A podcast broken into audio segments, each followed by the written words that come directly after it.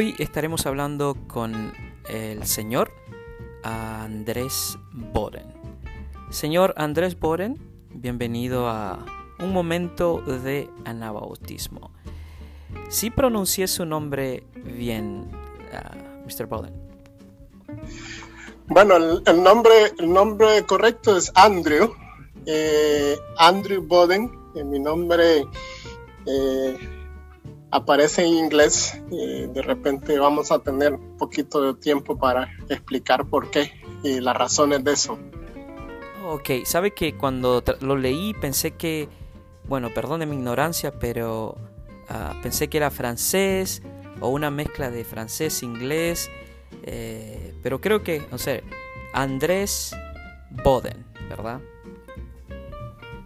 Sí, bueno, eh, el nombre, bueno, empecemos por ahí. El nombre es eh, Andrew Boden, que es, es originario, es un nombre inglés básicamente, y tiene que ver con, con ah, el proceso de, de, esclavitud, la historia de esclavitud a lo largo de, de la historia latinoamericana, en donde los piratas ingleses eh, eh, trajeron eh, sus esclavos de, África, tanto del este como del oeste de África, para Centroamérica, Honduras, Belice y parte de Guatemala.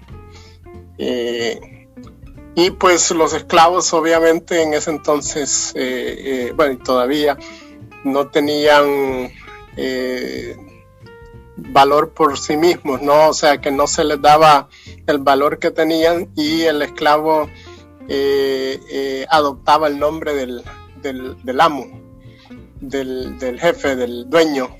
Y pues obviamente quizá en ese momento el, el esclavo, el patrón, para decirlo así, eh, de repente se llamaba Boden y pues los esclavos, mis antepasados, adquirieron el nombre Boden eh, y pues nos quedamos eh, con ese nombre del británico y pues la generación nueva pues toda tiene apellidos británicos, ¿no? Y los nombres obviamente en inglés producto a, parte de la esclavización de esa colonia. primeramente, eh, Pastor, le voy a llamar Pastor Andrew, muchísimas gracias por tomarse el tiempo de hablar con un momento de anabautismo. Ya que nos ha dado un trasfondo histórico del nombre, me imagino que esto era común en la era patriarcal o aún cuando aún las mujeres tenían que adoptar el apellido, ¿no? Pero qué bueno que estamos evolucionando y donde... Pastor, ¿cuál es su trasfondo? ¿De dónde es usted? Usted menciona eh, palabras como esclavitud, inmigración y todo. ¿Qué, ¿De dónde es usted originalmente? ¿De dónde viene? Pues yo nací, yo nací en Honduras. Mm. Eh, soy soy eh, hondureño o me considero hondureño.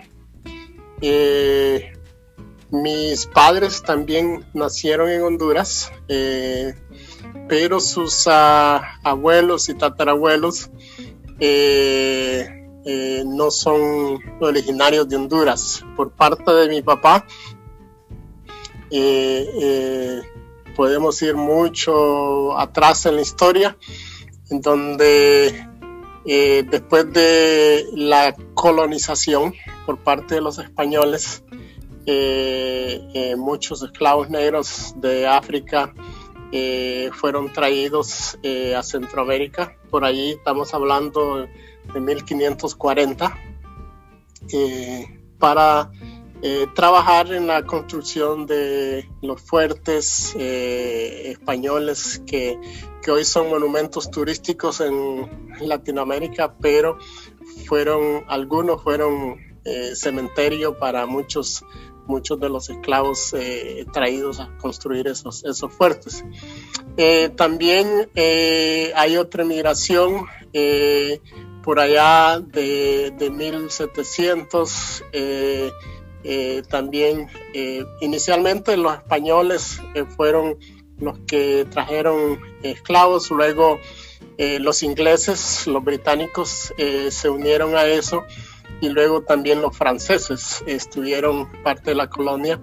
estamos hablando por ahí eh, 1780, eh, eh, por ahí, y luego, eh, como dije al principio, pues los esclavos pues adoptaron los nombres de sus amos y pues por eso ese sector de Honduras, sobre todo la parte de Islas de la Bahía, de donde es originario mi papá, fue una colonia británica por mucho tiempo y fue hasta alrededor de 1860 eh, que eh, fue retornado a, Honduras. Eh, y pues parte de las cláusulas del retorno incluían el respeto a, a la vida, la cultura, las propiedades, idioma y tradiciones de los habitantes de la isla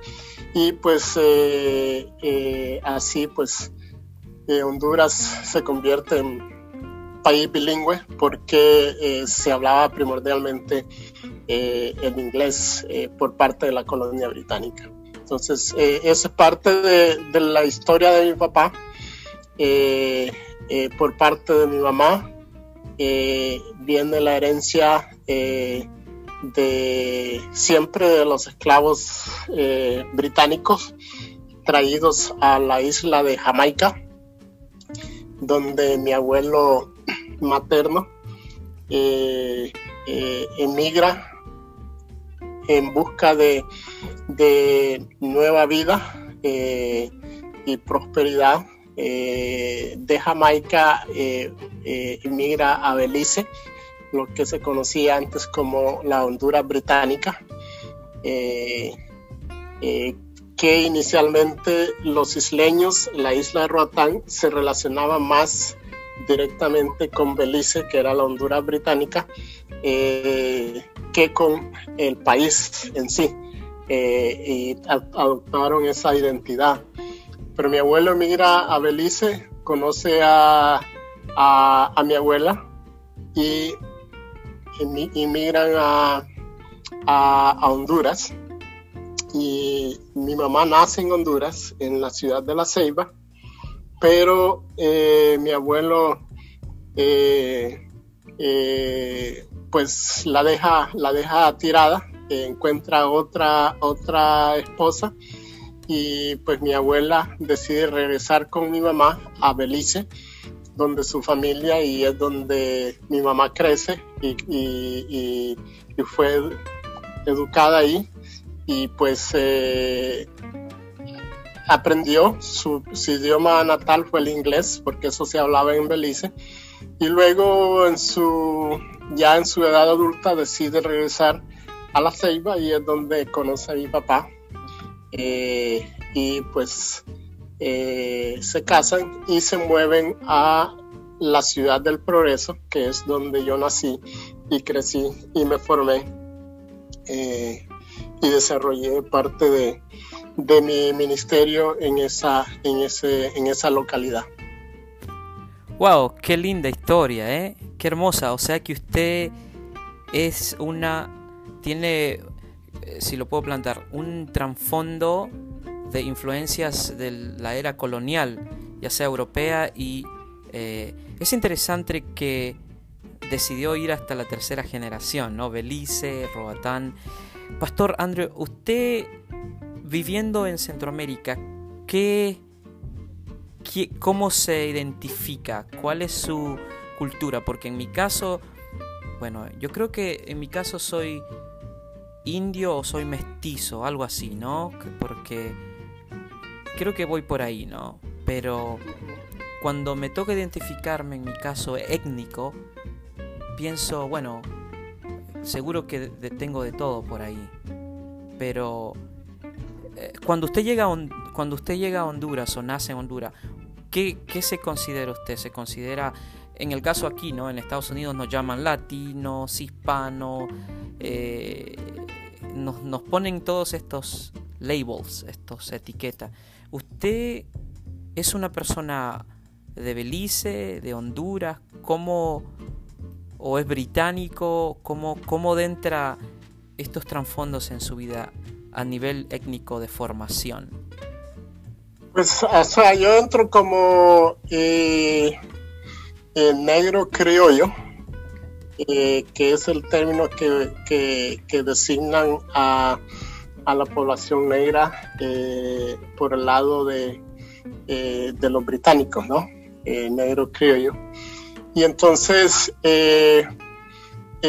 obviamente la mayoría la mayoría de la población eh, desconoce algunos de los términos y pues eh, por lo general eh, lo designan nada más como, como negro y no, no, o sea, no te dan una, una, una especificación de la, del, del lugar, ¿no? de la región, porque también está dentro de la, dentro de la comunidad negra, eh, eh, por lo menos en Honduras hay eh, diferentes, tres diferentes categorías, que está el negro criollo, que es parte de, la colonia británica, está el negro garífona, que es parte de la colonia española, y el negro garífona es traído también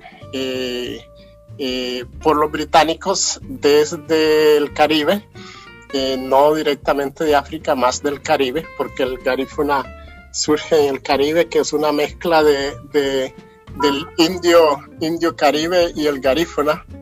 Eh, y entonces que es movido a, a, parte de la isla de Roatán y luego eh, años después, por ahí a finales de los 1700, eh, el garífuna llega eh, como hombre y mujer libre a Honduras, buscando también nuevas tierras y huyendo de la, de la esclavitud y de la represión española en San Vicente.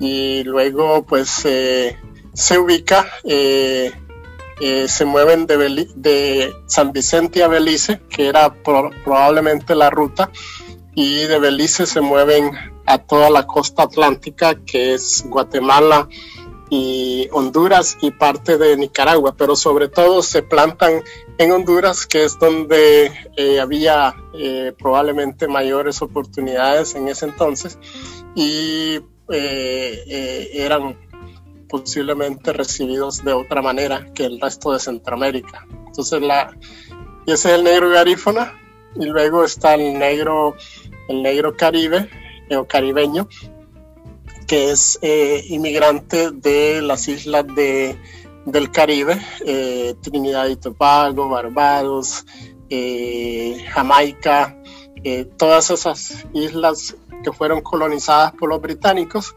eh, eh, ellos se mueven a tierra firme, igual con el auge eh, de las compañías bananeras o las repúblicas bananeras a principios, a finales de los 1800 y a principios de los 1900 para Centroamérica. Wow, usted que usted se ha leído la historia, se ve que tiene esas fechas, esos datos. Lo interesante que usted hace una distinción entre tres grupos, ¿no? El criollo, el garífona y el caribeño. Dentro de estos tres grupos, eh, usted entonces se considera criollo, ¿verdad? Criollo, sí. sí. Bueno, y además están los mulatos, que ya es una, una, una mezcla eh, eh, ya entre, entre el negro eh, creo yo, y el, la, y el, la, el, español o el ladino, que le llaman mulatos, ¿no? Y entonces, eh, Eh, bueno, hay varias clasificaciones, pero ya, ya, es, ya eso es una mezcla eh, de, varias, de varias culturas, ¿no? Pastor Andrew, muchísimas gracias. Sabe que yo me consideraba criollo, porque creo que es una mezcla, pero la, la cultura garífona, ¿le puedo hacer preguntas de la cultura garífona? Claro, a lo que yo pueda responder. Ok. He escuchado de la riqueza que ha contribuido las culturas criolla, garífona, caribeña. Para mí la cultura garífona resonó un poquito más porque cuando estuve por acá creo que leí un poquito de, la descendencia. ¿Qué es lo que define a la cultura garífona? ¿Cómo, ¿Cómo se distingue eso entre un país, bueno, un país como Honduras que tiene una población un poquito más indígena, ¿no? Mayormente. Pues la diferencia entre el negro criollo y el garífona diría yo que eh, eh, el negro el negro criollo eh, llega a Honduras como esclavo y el garífona llega como hombre y mujer libres a Honduras. Esa es una de las grandes diferencias. Eh, que unos fueron esclavos eh, en Honduras y otros no. El garífuna llega huyendo de eh, después de la revolución en la isla de San Vicente, pues ya salen como personas libres a buscar nuevos derroteros y se encuentran con Belice, Honduras, Guatemala, que son los lugares donde más garífunas hay. Y la otra característica típica del garífona es su lengua, que el garífona eh, eh, mantiene su, lengua eh, hasta el día de hoy y es considerado también ya un idioma y mantiene su identidad, mantiene más su cultura eh, que el negro criollo. Eh, el negro criollo eh, entra en un proceso de asimilación con la cultura británica y pues muchas de las tradiciones británicas fueron adoptadas por el negro criollo, a diferencia del garífuna que mantiene su cultura más, más intacta. ¿no? De hecho, el garífuna,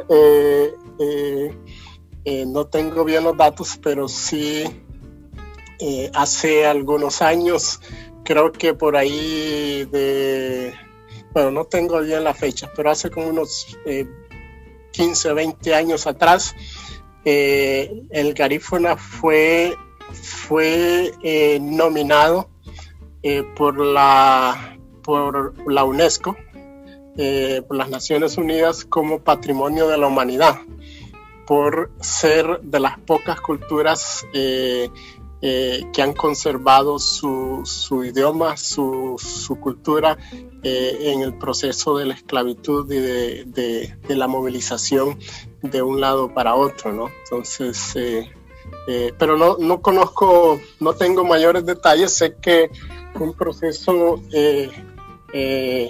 bien celebrado por la comunidad garífuna que ha sido pues bastante eh, maltratada y abusada y perseguida por eh, en los últimos en los últimos años. Pastor Andrew, antes de hacerle preguntas, ¿cómo llega a la fe? Sabe, me gustaría agregar un poquito a lo que dijo. Cuando yo estuve en el seminario aquí en Elkhart, Indiana, hice una presentación de las riquezas que contribuyó la cultura garífona a ese país de Honduras lo que es la música punta, lo que es la, el vestimento. Eso es increíble, esas riquezas que pudieron contribuir a, darle un poquito de identidad al país. Cualquier hondureño o conocidos como catrachos ¿verdad? en el mundo, lo primero que ellos sacan es la punta. Y, es un estilo de música bastante eh, con características y descendencias de la cultura garífona. y, eso es algo que, estoy un poquito como bastante orgulloso, contento porque es único del país. Y, gracias por ayudarnos a aclarar esas, esos tres grupos. Pastor, como una persona con una descendencia de otro continente, ¿hay, hay ¿existe algún tipo de, de barreras? ¿Existe algún tipo de retos aún en países como ese, en Centroamérica? ¿O, o esto es como, o, no es tan específico como aquí en Estados Unidos? Antes de entrar a, lleno de la fe y así vamos, este, ¿existe algún reto o, o no? O, eso no es tan eh, conocido como aquí en Estados Unidos, que en veces es un poquito bastante dramático los retos para... Pues eh, de repente no, no mucho en el sentido, bueno, los retos siempre existen, la diferencia es que eh,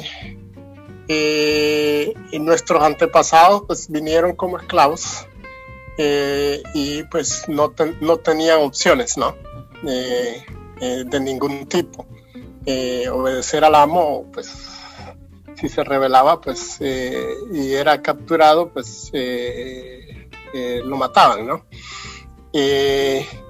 yo pues obviamente nací en Honduras y crecí en Honduras y mi formación pues fue básicamente de, Honduras, ¿no? Eh, la diferencia eh, eh, en el proceso histórico de, Honduras, pues posiblemente había un cierto nivel de adormecimiento y de acomodamiento en cierto sentido por quizá desconocimiento de, de la historia y los diferentes eh, eh, movimientos eh, que han habido en el país. Y también la, la, estructura es un poquito diferente que en, en aquella época se hablaba más de más de, de un bueno, no sé si llamarlo castas, porque eso no existe en Honduras, pero más de un, estatus eh, eh, que aquí se habla más de racismo eh, y allá es, él existía, existe, pero se hablaba más de una discriminación social eh, de estatus social, digamos, más que eh, un problema de racismo, ¿no? Que ambos son malos, ¿no? Eh, la diferencia, por ejemplo, en, en, la parte social, si tú eres un profesional en tu país, te, llaman, te llaman por tu título académico, ¿ya? licenciado, doctor, eh, magíster, eh, etcétera, eh, señor diputado, señora diputada. Entonces, eh, en cierta medida ya te, eso te da un estatus, ¿no? y pues ya con el estatus hay un cierto nivel de, de respeto, ¿no? Digamos, al decirte licenciado, pues ya la gente sabe, bueno, este no es eh, eh, es una persona que, tiene conocimiento. Aquí en Estados Unidos, pues indistintamente del estatus eh, social en que, en que te encuentres, el color es, determinante en muchos de los aspectos, ¿no?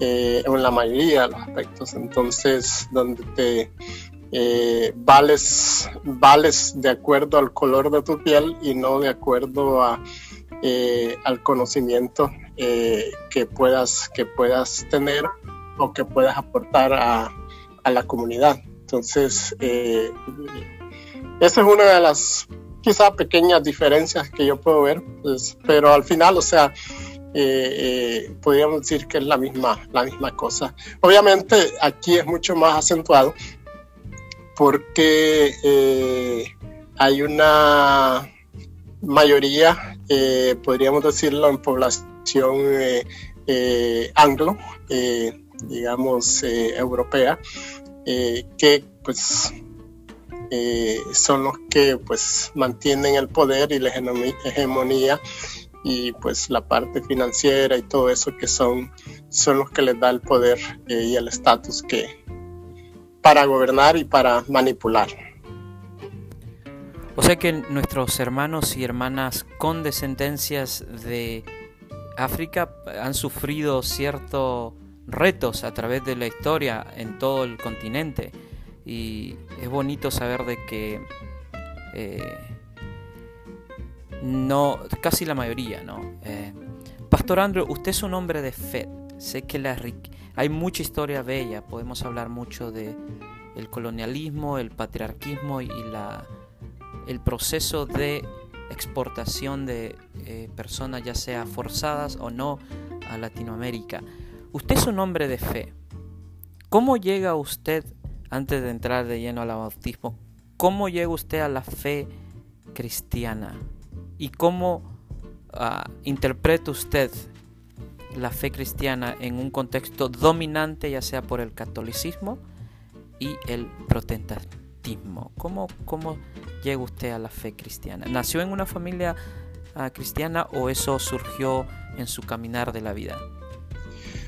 Bueno, eh, igual que el ah, catolicismo, el, que el cristianismo, pues también eh, eh, fue parte de, de la colonización. El católico, pues recordamos la famosa historia de la la espada y la cruz eh, cuando entraron con los pueblos indígenas. Eh, la parte, por parte de nuestra tradición, recordemos el católico, eh, eh quiero decir, el, el, español por tradición era católico, pero el inglés por tradición es, es metodista o anglicano. Y entonces, así como el, español, el conquistador español traía a su sacerdote eh, católico, el inglés eh, traía consigo eh, a, los metodistas o a los anglicanos. Es así como se introduce el protestantismo en, Honduras a través de la colonia británica en, en Roatán. Entonces, mi padre, por ejemplo, crece eh, con una tradición metodista eh, eh, como parte de esa, de esa, de esa cultura. Y pues cuando ya se movieron a tierra firme, salieron de, las islas de la bahía a tierra firme, mi, mi madre pues eh, mantenía ese, ese, nivel eh, eh, de fe y pues se adhirió ahí en el pueblo donde crecimos el progreso a la iglesia reformada, ¿no? iglesia evangélica reformada, que es un, grupo calvinista, mientras que el otro era más eh, wesleyano. Eh, y pues eh, eh, yo pues crecí bajo esa tradición, de repente con mucho desconocimiento, pero inicialmente pues como cualquier muchacho, pues si el papá le decía, vas conmigo a la iglesia, pues no había, no hay opción, ¿no? Eh, y yo crecí de esa manera. Eh, mi mamá me llevaba forzado a la iglesia, a veces de la oreja, eh, cuando no quería ir. y pues así empezamos a involucrarnos en la iglesia. Ya por allí como a los 16 años, 16, 17, no tengo exactamente eh, eh, la fecha, eh, me empieza a agradar un poco más la iglesia porque había un grupo de jóvenes afín a lo que yo era y representaba. Y pues ya eso empezó a traerme y ya ya por ahí voluntariamente pues empecé a, ir a la iglesia, hago mi, mi acercamiento, mi decisión de seguir a Cristo por esa fecha. Eh, por ahí eh, creo que en el 81, en mayo del 81, primero de mayo, me acuerdo que era un, es un feriado nacional en Honduras, primero de mayo del 81, eh, hago, eh, eh, me bautizo en la iglesia reformada del progreso y pues ahí empieza, empieza mi, mi peregrinaje con la iglesia eh, pues eh, a, Dios gracias, pues eh, siempre fui activo dentro de la iglesia en diferentes, de diferentes maneras y pues empiezo a involucrarme a otro nivel dentro de la iglesia nacional y a desarrollar liderazgo y pues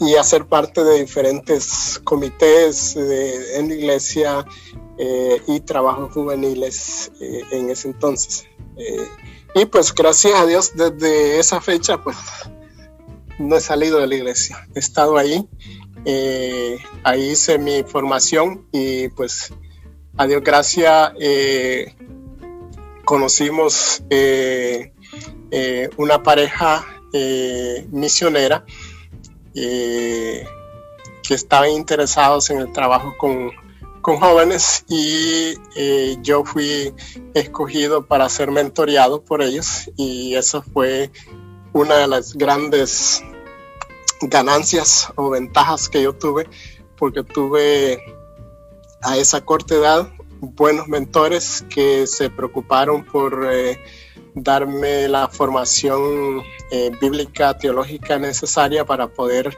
desarrollar un buen liderazgo eh, en la iglesia local.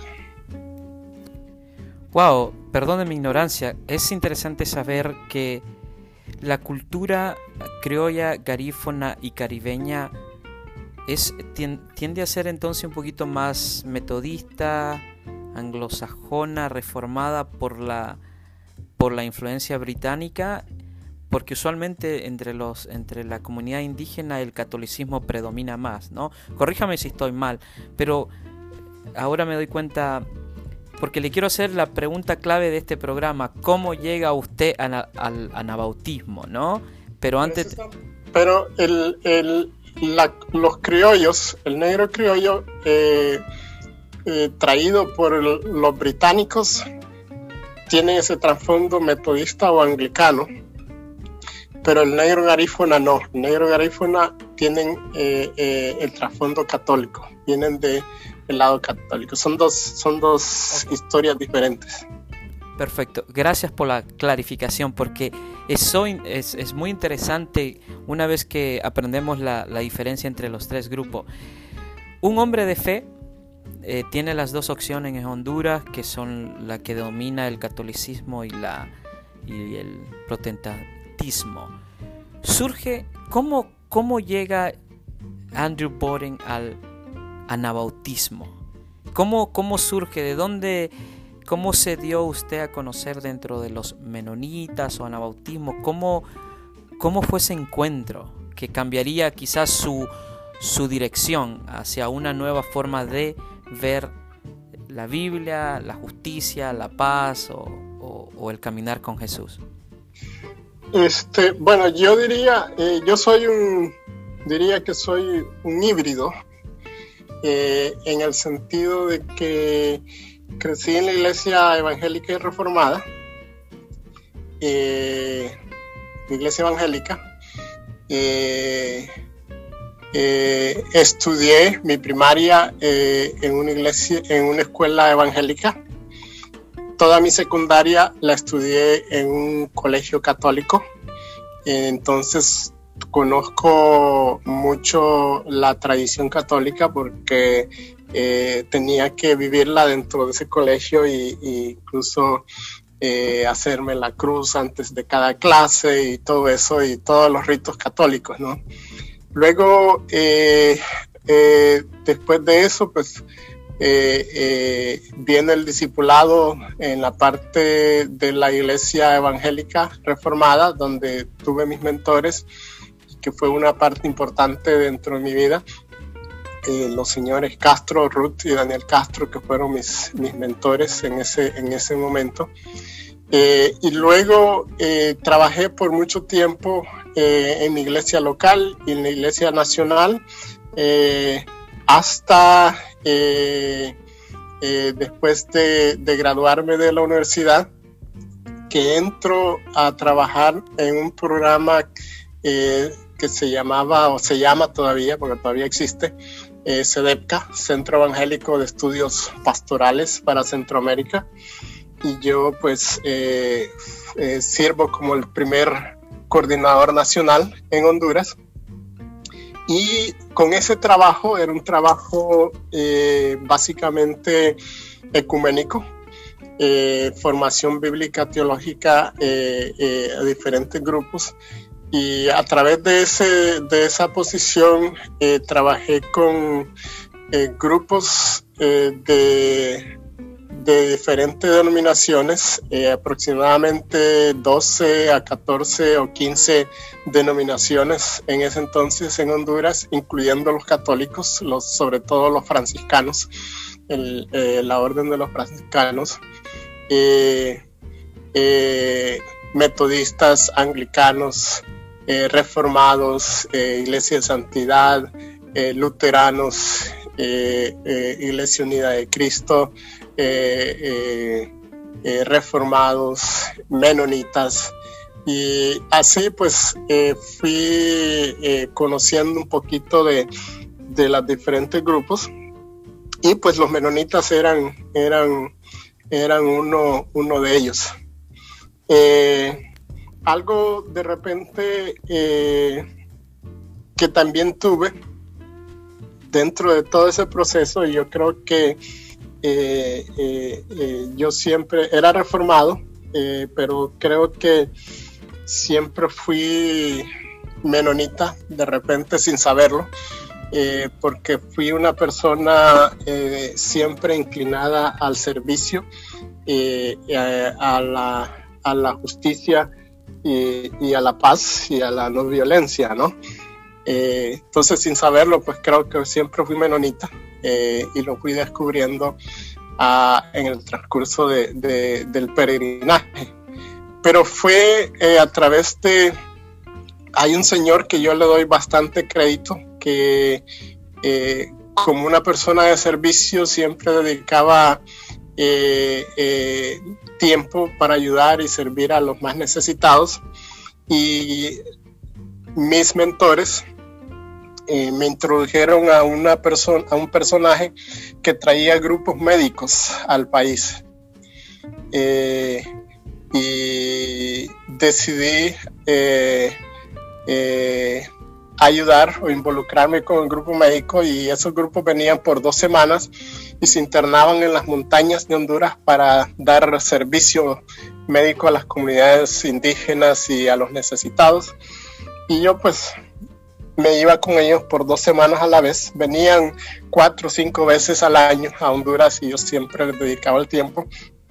Y pues eh, ahí conocí a este señor, se llama eh, Lamar Stoffer. Eh, él es de aquí de Pensilvania, de aquí de Lancaster. Eh, y pues a través de, él y su esposa, Lamar y Kathy Stoffer, eh, eh, viéndolos a ellos trabajar, su carácter, su, manera de tratar a la gente, su manera de, de, ser entregados al servicio, entregados al prójimo. Entonces me fue llamando la atención y pues aunque ya conocía un poquito de la, iglesia menonita hondureña, eh, eh, el testimonio de ellos eh, fue bastante influenciador en este proceso de, ser menonita. Y pues esos fueron mis primeros pasos y luego a través del programa donde trabajé hacía bastantes talleres de capacitación con los grupos ecuménicos, incluyendo los menonitas, y pues también allí conocí a mi esposa, eh, que eh, es, es, menonita, eh, creció, nació y creció menonita en Honduras, y pues después de que nos casamos, pues ella se movió para la iglesia reformada donde yo era líder, pero cuando eh, eh, fuimos llamados al ministerio para aquí los Estados Unidos con el Comité Central Menonita eh, y al llegar a Miami decidimos, pues no había iglesia reformada, pues decidimos congregarnos con la iglesia menonita, que era lo más lógico y pues ahí empieza más bien mi peregrinaje con la iglesia menonita de manera ya formal en el 2001. Wow, es increíble, ¿no? Como eh, usted menciona que quizás era menonita sin saberlo, por el tipo de actividades que los menonitas desarrollaban en Honduras, el servicio a la comunidad. Eh, bueno, yo le estoy llamando pastor. Sé que actualmente usted está trabajando con el CCM en el área de Pensilvania, pero este es un programa donde describimos la vida de menonitas y anabautistas, ¿no? Y cómo su trasfondo su formación y su ocupación actual está haciendo un impacto en la, en la comunidad. Pastor Andrew, ¿qué es lo que... Sé que usualmente no es saludable hacer comparaciones entre otros grupos, ¿verdad? Religiosos, porque usted mencionó el evento ecuménico que tuvo, pero ¿encontró algún ingrediente que le atrajo dentro del anabautismo? Que dijo usted, bueno, no es que estoy divorciándome de mis tradiciones ah, pentecostales o de ah, el anglosajismo, pero reformada. Sí, reformada, perdón. Pero encuentro que el mensaje del anabautismo es más apelador a mi forma de aplicar la, la, la lectura bíblica. No sé, estoy parafraseando quizás, pero ¿cómo, cómo recibe esta nueva forma de, de hacer teología anabautista de, o, no sé? Pues eh, eh, de repente eh, la tolerancia es algo, algo a mencionar, digamos, la parte de no, no juzgamiento por el tipo de trabajo y pues el eh, interesantemente, yo diría, por ejemplo, la, Iglesia Reformada tenía un programa de, programa social, de asistencia social, eh, pero eh, lo tenía más institucionalizado en cuanto a escuelas, colegios, librerías, etcétera, etcétera, clínicas médicas pero eh, fuera de eso eh, no había más cosas, ¿no? Eh, a nivel individual no, no se promocionaba nada de eso. el menonita pues es de repente es al contrario, ¿no? la parte de la no violencia, la paz y justicia no solamente se promueve a nivel institucional, sino que a nivel personal y es una parte de la visión de, eh, eh, eh, digamos, parte de la visión de vida, ¿no? De, del, como cristiano y, tratar a los demás como, como a sí mismo, ¿no? Obviamente, o sea, no estoy diciendo que los menonitas son mejores que los reformados, o sea, como menonitas tenemos nuestros propios problemas, eh, eh, pero en cierto sentido hay un, había eh, un poquito más de apertura a ese nivel en la parte social. Pastor, sabe que me, me pronta o a hacerle la pregunta, como usted y yo somos hombres de color, eso nos, ese es el, nombre que, que los, el anglosajismo ha popularizado. Como un hombre de color, ¿usted se ha sentido bienvenido en la iglesia menonita? Sé, bueno, sé que hay muchas iglesias menonitas con diferentes formas, diferentes perspectivas, pero como iglesia menonita que somos, ¿verdad? Yo como un joven pastor menonita, ¿cree usted que tenemos mucho que aprender en cuanto a la darle la bienvenida a los que no son por tradición étnicamente menonitas? En el caso suyo y yo, ¿no? que somos personas de color. Eh, ¿Cuáles son los retos de la iglesia menonita, cree usted, para, un, para, para los grupos de color? Bueno, yo, yo pienso, bueno, todavía tenemos mucho, mucho camino por recorrer y, mucho que aprender en el proceso. Creo que eh, algunas iglesias, eh, un buen porcentaje de ellas son abiertas y son eh, calurosas en cuanto a la, a la, bienvenida y la aceptación de la gente de color, como la llaman. hay otras que todavía presentan mucha resistencia en cuanto a eso, ¿no? Entonces, eh, o sea, hay de todo, ¿no? Digamos, eh, eh, pues mi experiencia, yo diría, ha sido un poquito agridulce en ese sentido. he tenido muy buenas experiencias, pero también he tenido muy malas experiencias dentro de la iglesia. No, definitivamente. Yo creo que eh, los retos y esperamos que las iglesias menonitas, ¿verdad? Eh, o con descendencia anabautista puedan este, explorar y poder este, eh, darle espacio a, esos grupos que han sido por generación aplacados o oprimidos.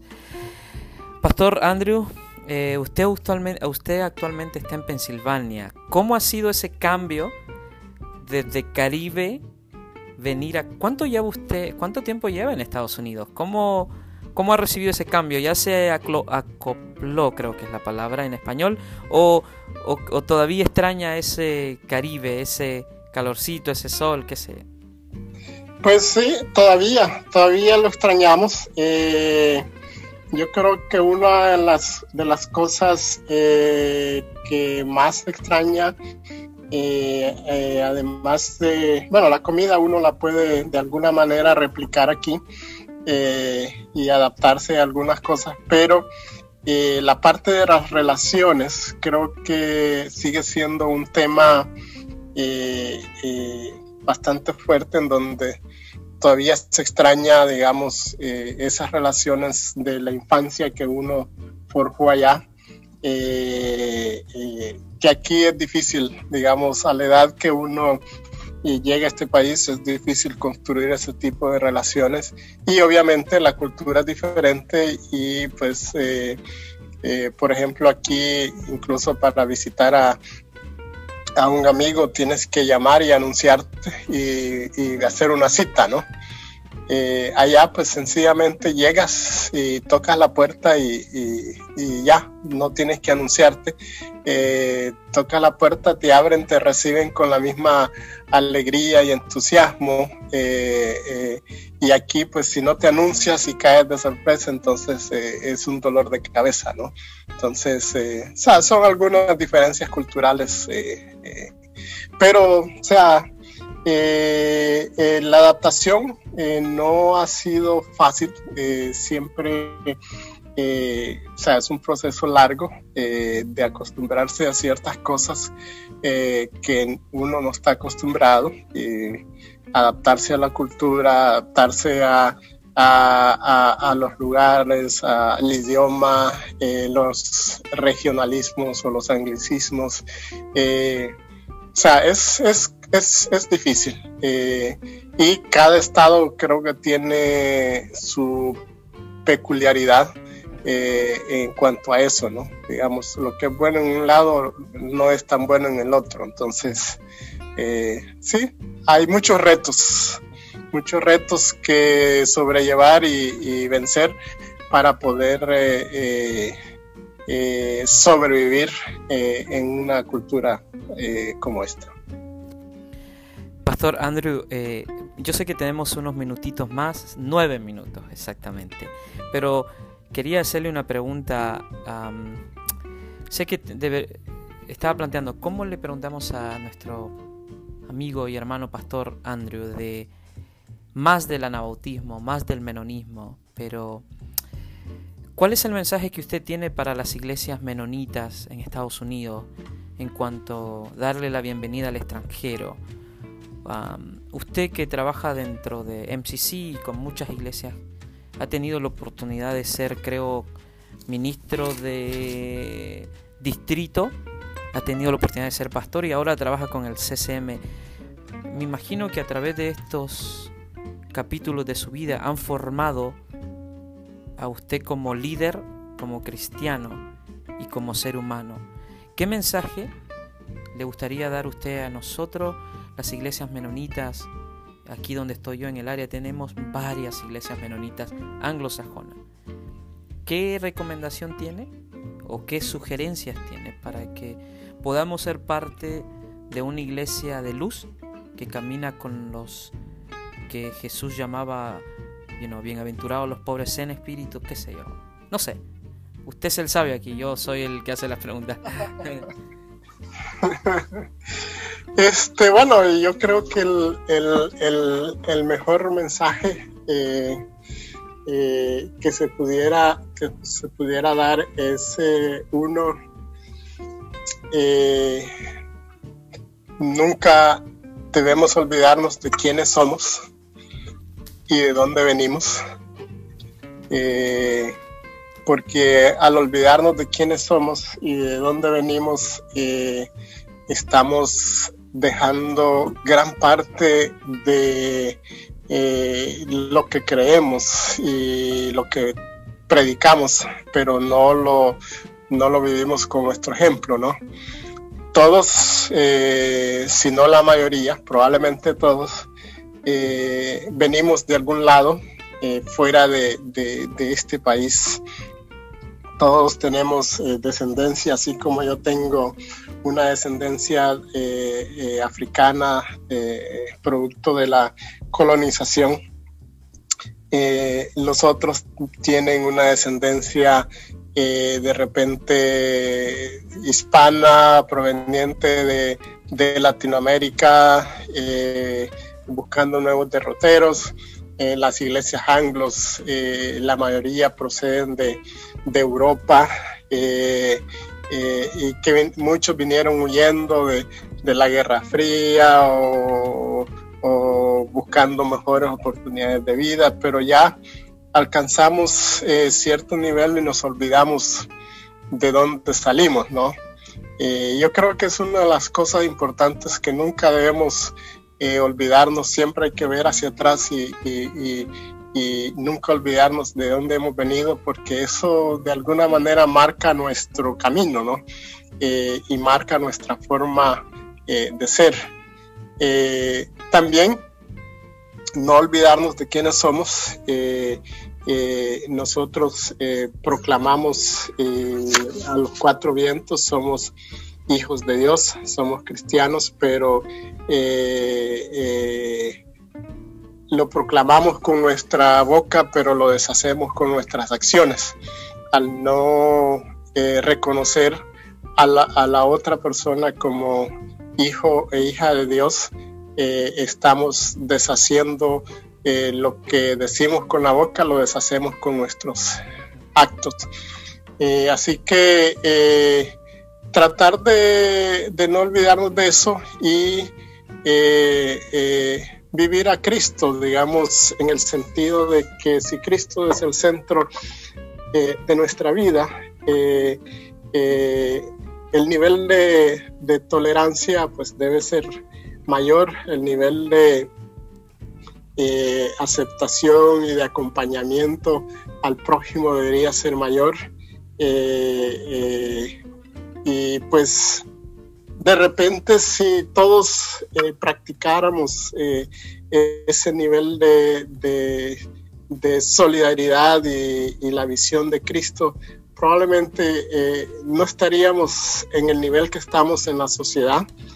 habrían muchos problemas resueltos que eh, todavía tenemos aquí en, en nuestras, nuestras comunidades y que no son problemas nuevos, son problemas ancestrales que hemos venido arrastrando, eh, pero todavía no hemos querido, no hemos querido aprender.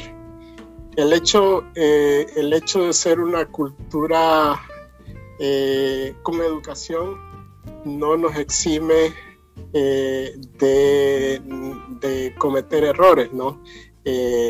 Eh, eh, a veces hablamos mucho de la educación, pero nos olvidamos de la formación y dentro de la formación están nuestros valores, los que nos identifican como seres humanos.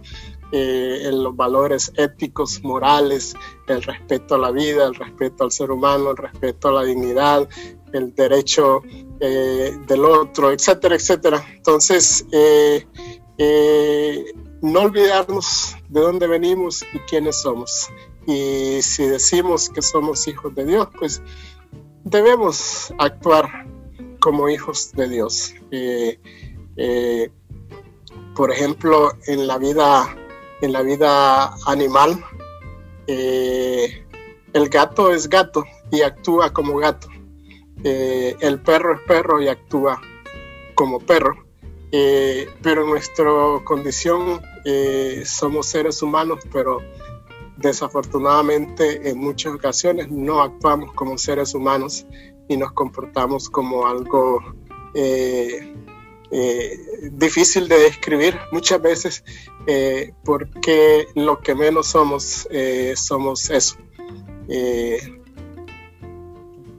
seremos seres humanos porque somos de carne y hueso, pero no, eso no es lo que identifica un ser humano, sino también los valores, eh, el respeto a la vida, eh, el respeto al otro, el amor al prójimo y todo, todos esas, esas eh, elementos por los cuales Cristo murió por nosotros, parece que se han desvirtuado, se han desaparecido eh, a veces de nuestras comunidades eh, eclesiales o de nuestras comunidades donde estamos eh, ubicados.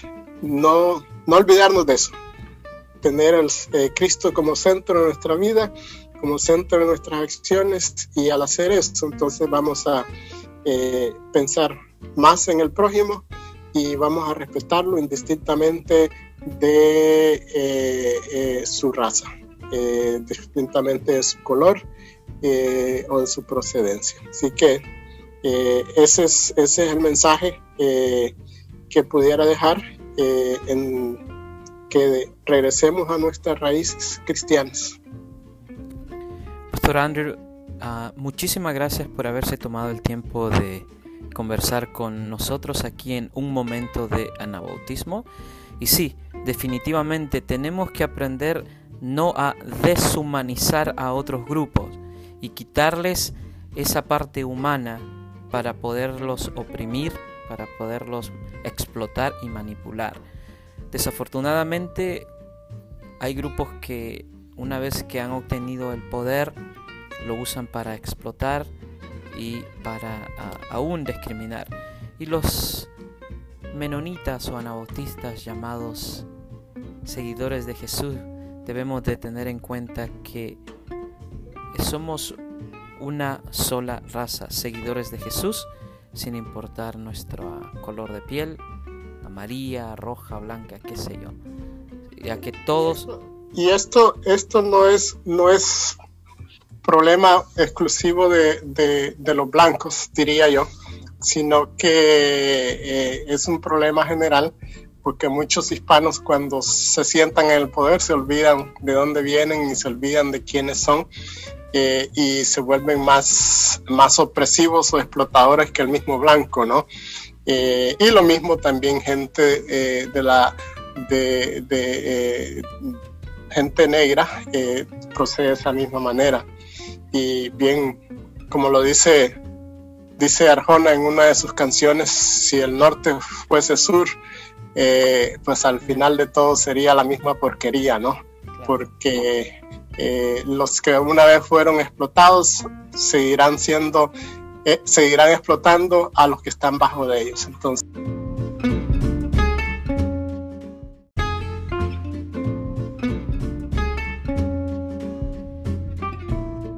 No, definitivamente. ¿Sabe que justo eh, me hizo pensar en José, el que fue vendido por sus hermanos? Él se volvió un opresor en Egipto y usaba unas prácticas económicas que volvió a la cultura egipcia en esclavos, usando los sistemas económicos que se le habían dado, empezó a esclavizar a cada residente eh, Egipto.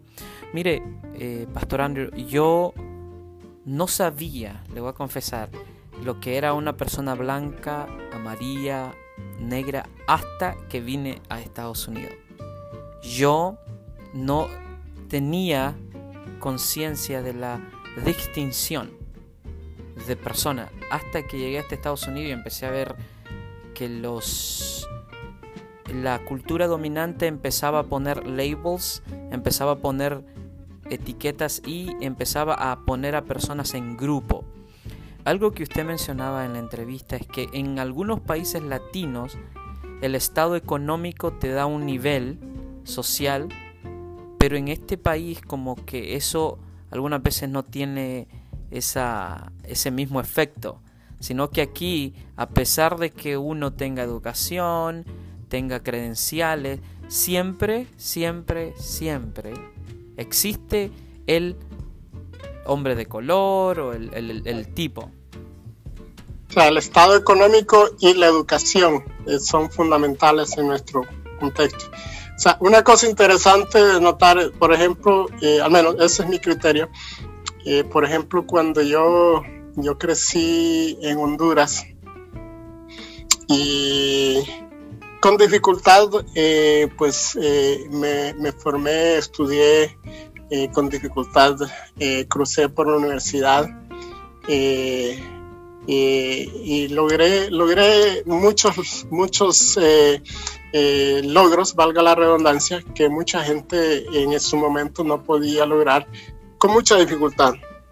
Entonces yo le digo a la gente, en medio de todo eso, yo me consideraba eh, privilegiado eh, porque crecí en un país donde apenas, apenas el 29% de la población tenía educación primaria en aquel entonces. Probablemente hoy ha cambiado más. 19% eh, tenía acceso a, la educación media, 6% eh, tenía acceso a la educación superior y solamente un 2% eh, tenía un nivel académico, un, título superior. Estamos hablando de la época de los 80 y esas eran las estadísticas, ¿no? Había un 49% de analfabetismo en el país y pues eh, eh, eh, en medio de esa, de esa crisis yo pues me formé con la ayuda de Dios y con la ayuda de mucha gente y logré terminar mi universidad y me consideraba privilegiado. no solamente logré terminar un grado académico, logré eh, cursar eh, varios. Y, eh, pero cuando llego a este país, en el 2001, descubro que, que, no era que ya no era privilegiado, que ya todos esos logros académicos como que quedaban atrás y los privilegios se convierten o se transforman en otras, en otras eh, eh, cuestiones diferentes a lo que yo pensaba, ¿no? Ya se, empiezo a, tropezar con muchas dificultades que fui encontrando en el camino y todo producto no por mi formación, porque tenía formación, eh, educación, perdón, eh, pero eh, no, no me miraba igual o mi aspecto físico no era igual como el prototipo de que se esperaba en una sociedad como esta. Y eso es, es, es, algo frustrante, ¿no? Entonces ya, bueno, ahí nos, nos metemos a otro, a otro eh, tema que es eh, eh, privilegio y poder, que podemos, ese es tema para otra, otra hora de, de conversación. Sí, por eso debemos de crear una segunda parte, pero Pastor Andrew, muchísimas gracias por haberse tomado el tiempo de estar en un momento de anabautismo. Me gustaría invitarlo una próxima vez para que hablemos de los retos que se enfrentamos la gente de color en una sociedad donde el miedo está gobernando y la eh, idea de privilegio para ellos no es tan es, un, es una teoría, pero esperamos y oramos que los cambios lleguen. Se dice que para ciertos años en el futuro, ciertos grupos étnicos van a dominar en números. Pero bueno, eso no quiero crear fuego. Pero, pastor, muchísimas gracias. Que Dios lo bendiga. Espero que en otra ocasión podamos charlar y seguir hablando de los retos, porque creo que justo ahora es importante levantar la voz para poder hacer y traer un cambio a los grupos que por años han oprimido o se han beneficiado, se han beneficiado de la ah, de los grupos que han sido quizás oprimidos. Así que pastor, muchísimas gracias, un abrazo grande, que Dios lo bendiga y gracias por estar aquí con nosotros. Unas palabras y nos despedimos. Gracias eh, por la invitación y pues, eh, eh, pues estamos a para servir como parte de nuestro ministerio aquí en el CCM, parte del servicio, y pues nos ponemos a la disposición en lo que podamos ser útil y de beneficio para, para, para todos. Así que que Dios te bendiga y bendiga a toda la audiencia que escucha y pues esperamos pronto encontrarnos nuevamente. Amén. Hasta luego. Amén. Hasta luego.